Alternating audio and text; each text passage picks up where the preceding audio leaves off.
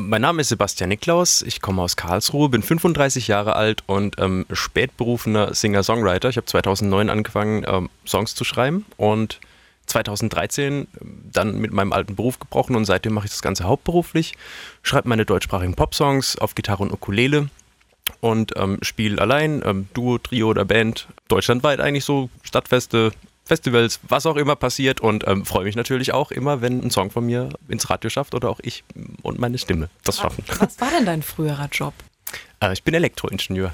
Okay, und das hat dir nicht mehr Spaß gemacht oder hast du gemerkt, da ist noch was anderes in meinem Herzen, was ich lieber machen will? Wie kam das dann zu dem Moment, wo du gesagt hast, nee, ich, ich möchte jetzt Musik machen? Ähm, es hat sich über eine ganze Weile zugespitzt. Ich habe irgendwann eine Art Nebengewerbe angemeldet in meinem Job und habe angefangen mit dem ganzen musikalischen etwas professioneller aufzutreten und dann wurde es immer, immer mehr vom Arbeitspensum oder ich kam immer wieder zu dem Punkt, an dem sich meine, mein Hauptberuf überschnitten hat mit, mit irgendwelchen Chancen und Möglichkeiten, die sich aufgetan haben und ich musste immer wieder was absagen. Zum Beispiel wurde mir mal ein Toursupport angeboten oder ein Konzert weiter weg und so und dann gab es immer große Projekte und ähm, irgendwann stand ich eben an dem Punkt, dass ich sagen musste, entweder die Musik einstellen oder auf Hobbyniveau zurückfahren oder eben äh, meinen Beruf kündigen und Musik alles auf eine Karte und dann habe ich gedacht, so, wenn dann jetzt. Gab es schon mal einen Moment, wo du es bereut hast und Im daran gezweifelt hast? Immer beim Kontoauszug.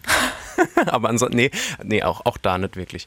Es macht mich sehr, sehr glücklich, was ich machen kann und auch alles, was mir die Musik zurückgibt. Das ist unglaublich toll, wo ich spielen durfte bisher. Ich lerne ja auch immer wieder andere Künstler kennen alle Genres. Also jetzt habe ich gerade Claudia Jung kennengelernt vor einer Weile, die war super nett. Oder ich habe mit Edo Zanki ähm, eine Single produziert, 2014. Ähm, Heinz-Rudolf Kunze bei einem Auftritt mal, Mary Rose. Also es war es ist sehr breit gefächert, äh, mit wem man da in Berührung kommt und auch viele andere nette Menschen, die es da gibt, hinter den Kulissen, also sowohl Musik-Business-mäßig, aber eben auch Fans, Leute, die auf mich zukommen und sagen, hey, dein Song, der gibt mir was zurück. Wenn es mir schlecht geht, höre ich den Song, der baut mich wieder auf. Oder ich war frisch verliebt und habe dann die Single in mir gehört und habe gedacht, das ist genau das, so geht es mir jetzt gerade. Und das ist das Allerschönste eigentlich, ja.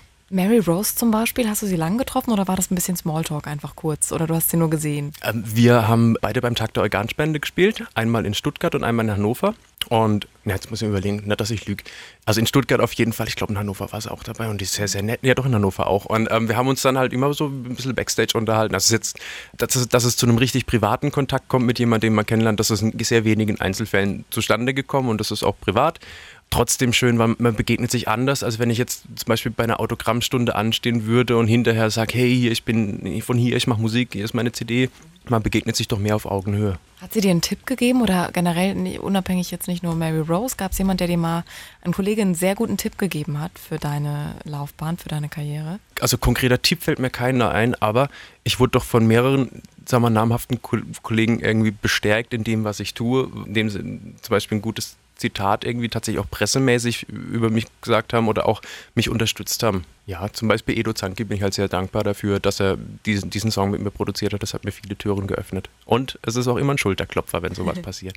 Hast du irgendein schönstes Feedback im Ohr, dass dir nicht nur Kollegen, sondern vielleicht auch Fans oder auf sozialen Medien ein Kommentar, irgendwas, das dir im Kopf geblieben ist, weil dich das besonders berührt hat? Was mich jetzt aktuell gerade besonders berührt hat, und das hat auch tatsächlich was mit der neuen CD zu tun, ich habe besonders zwei weibliche Fans, bei denen das Schicksal besonders hart ist, irgendwie, also gesundheitlich. Möchte ich jetzt auch nicht im Detail drauf eingehen. Auf jeden Fall, die haben extrem harte Umstände und sind doch immer so lebensbejahend und so nett und so herzlich und auch mir gegenüber. Und beide haben auch mittlerweile mehrfach Wohnzimmerkonzerte gebucht, bei denen ich dann, also ich komme dann hin, auch teilweise, weil es halt wegen der Mobilität gar nicht funktioniert. Und ich habe daraus inspirierten Song geschrieben, der heißt Du packst das. Und das ist auch so ein Geschenk zurück an besonders die zwei, aber auch alle Menschen, die irgendwie durch Krankheit geplagt sind quasi. Und ähm, das habe ich jetzt so kurz vorm Release. Jeweils war tatsächlich ein Wohnzimmerkonzert. Ich habe diesen Song dann für diese Person oder für diese beiden Damen vorgetragen halt. Ähm, und das, das ist auch unglaublich schön. Ja, doch, ich äh, glaube, sehr gerührt, beides. Und wurde mir auch nochmal hinterher und, und, nette Mails. Und also ich kann tatsächlich aktiv was tun, was ich vielleicht nur bedingt tun könnte, wenn ich keine Musik machen würde. Ich hätte vielleicht andere Wege, aber auf dem Weg der Musik ist es, es ist einfach wahnsinnig schön für mich. Es, ist, es potenziert sich einfach alles. Beim Songschreiben, weil du es jetzt gerade angesprochen hast, du hast was für sie geschrieben, was ja auf Beobachtungen auch beruht, oder weil du ihnen was zurückgeben wolltest, würdest du dich eher als Beobachter beschreiben oder als Selbsttherapeut? Weil natürlich viele Künstler auch schreiben, um das, was ihnen passiert, zu verarbeiten und äh, sich da selbst zu therapieren in gewisser Weise? Also jetzt, wo du mir die Frage stellst, müsste ich sagen, es gibt beide Songs in meinem, beide Art von Songs in meinem Repertoire. Also der Du packst das Song ist ganz klar nach außen gerichtet, aber es gibt immer wieder sehr autobiografische Songs. Ähm, zum Beispiel habe ich einen Song, der heißt Leichter. Da geht es dann darum, wenn die Beziehung immer schwieriger wird ähm, ob man dann noch Energie rein, rein, investieren soll oder eher aufgeben soll, der ist sehr autobiografisch. Ich habe da einfach niedergeschrieben, was ich in der Zeit gefühlt habe. Oder ja, jetzt auch auf der neuen CD ist noch einer, ähm, der heißt Was auch immer in dir ist. Und da geht es auch darum, wenn eben dann eine Beziehung da ist, eine neue und der Partner sich aber nicht öffnet. Der Song, den du uns jetzt mitgebracht hast, heißt Wenn ich sage, was ich denke. Ja. Warum hast du dir den ausgesucht? Warum sollen wir den spielen? Wenn ich sage, was ich denke, ist Bestandteil meiner Lebensmaxime. Und zwar bin ich der Meinung, dass wir in unserem kleinen Umfeld wirklich was bewirken können. Wir können nett zu den Menschen sein. Das ist viel realistischer, als dass ich sage, ich verändere das ganze Land. Aber ich kann halt mit jedem, mit dem ich irgendwie in Kontakt komme, sei es über die Musik, sei es privat, insofern was bewirken, weil ich einfach nett zu der Person bin, ehrlich, aufrichtig, aber doch äh, so rücksichtsvoll, dass ich niemanden verletze. Und das ist so das, was ich versuche. Und der Song ist quasi ein Appell, aufrichtig und, und rücksichtsvoll miteinander zu kommunizieren. Wie lange hast du gebraucht für den Song? Ähm, der ist über eine längere Zeit gereift. Ähm, ich habe den komponiert, oh, ich glaube 2015 oder so hatte ich den Song schon und dann war er eine Weile in der Schublade, habe andere Songs dann produziert und so weiter und habe ich den jetzt im Mai oder so letztes Jahr rausgeholt, sozusagen aus der Schublade und habe nochmal angeschaut und habe gesagt, ah, am Text, da könnte man noch was machen. Ich habe dann ein Co-Writing gemacht dieses Mal auch. Ich habe dann mit anderen zusammen nochmal an, an, an zwei, drei Songs von der neuen Platte gefeilt oder auch zusammen neue geschrieben. Und der bringt es meiner Meinung nach jetzt sehr gut auf den Punkt. Wenn jetzt jemandem soundtechnisch deine Musik beschreiben müsstest, was würdest du sagen? Was immer sehr schwer ist, weil es nie in eine Richtung nur geht. Ja. Aber was sind die Einflüsse bei dir? Ich würde sagen, es ist textmäßig ist so ein, so ein Touch-Liedermacher dabei, weil es doch stellenweise nicht ganz trivial ist irgendwie vom Text. Aber es ist auch irgendwie ein bisschen Popschlager dabei um, oder vielleicht auch Singer-Songwriter, Deutsch, Pop so. Also es ist nicht ganz Vincent Weiss, aber es ist auch keine Helene Fischer. Also es ist irgendwo dazwischen, würde ich sagen.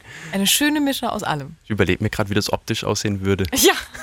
Vincent Weiss mit langer blonder Mähne oder so. Wobei Vincent Weiss findet die, glaube ich, gut, die Helene Fischer. Er hat irgendwann mal, hat er zumindest mal gesagt, dass er Sarah Connor auch sehr gut findet. Die ist cool, ja. Er würde auch sehr gerne mal mit ihr singen und ähm, steht, glaube ich, auf diesen Typ Frau so ein bisschen. Also das wäre eine gute Mischung. Der, der, arme Florian. Der arme Florian, ja. Schlagergossip. Ähm, Schlagergossip, genau. Äh, nein, aber hast du Vorbilder? Also irgendwie Menschen, zu denen du aufschaust oder wo du dich musikalisch orientiert hast? Ah, ich weiß nicht, ob so richtig musikalische Orientierung ist. Ich finde Konstantin Wecker auch cool. Das ist so jemand, den ich wirklich, wirklich gut finde. Jetzt überlege ich gerade noch musikalisch. Ich habe mein Kopf ist gerade so ein bisschen leer gefegt. Okay, mach nichts, mach ja. Es ist tatsächlich hart. Ich, ich, ich habe in letzter Zeit kaum Musik gehört irgendwie, weil ich, ich, ich sitze nur noch da und momentan schreibe ich ja nur noch E-Mails und, und telefoniere und mache irgendwelche, ich muss ja für jede Plattform irgendwie eine, eine, eine Header-Grafik irgendwie machen und ein Profilbild und Content und irgendwelche Metatext und Beiträge und hier und da Like-Teil. Oh. Naja. Wie ist das, wenn du einen Song veröffentlichst? Ich habe nur gesehen auf deiner Seite, dass du auch ein Video dann dazu gemacht hast. Ja, auch Drehbuch. Gehört das dazu?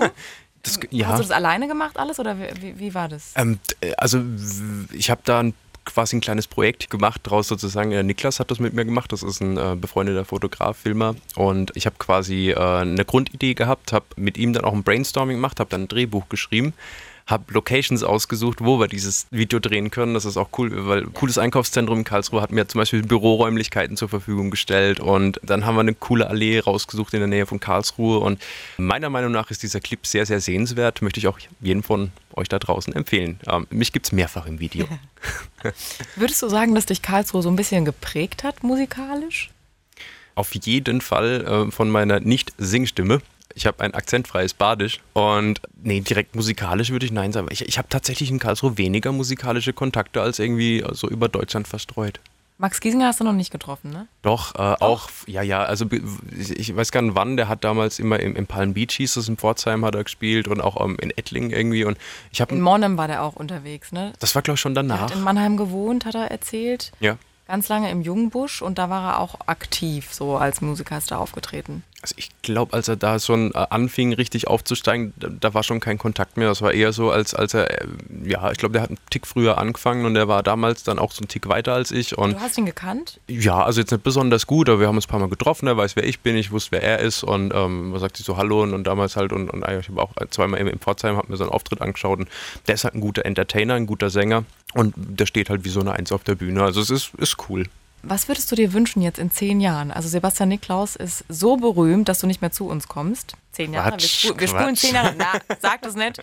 Wir spulen zehn Jahre vor. Ähm, jeder kennt deinen Namen. Was, was hättest du gern, was die Leute über dich sagen? Also wenn sie deinen Namen hören, das erste so, ah, der Sebastian, das ist doch der, der. Geile Songs schreibt und super performt, aber extrem bodenständig geblieben ist und viel für soziale Projekte übrig hat. Sehr schön das ist mein, das ist auch mein, wirklich auch mein sekundäres Ziel. Mein primäres Ziel ist, dass der Kühlschrank halbwegs voll ist und Auto und Wohnung bezahlt sind und äh, mein sekundäres Ziel ist halt, ich habe viele Ideen, wie ich was Gutes tun könnte, ich habe halt einfach kein Budget. Und da ich momentan halt eben noch äh, sehr stark beim, im, im, Aufbau befindlich bin von mir als musikalischem Act, ist auch irgendwie gar keine Kapazität, da irgendwas anderes zu tun. Also was ich immer mache, ist Benefizauftritte aber ansonsten so, da fehlt mir noch die Kapazität, aber der Wille ist da. Was ist das Wichtigste für dich? Was gibt dir Musik? Oder was willst du mit Musik erreichen?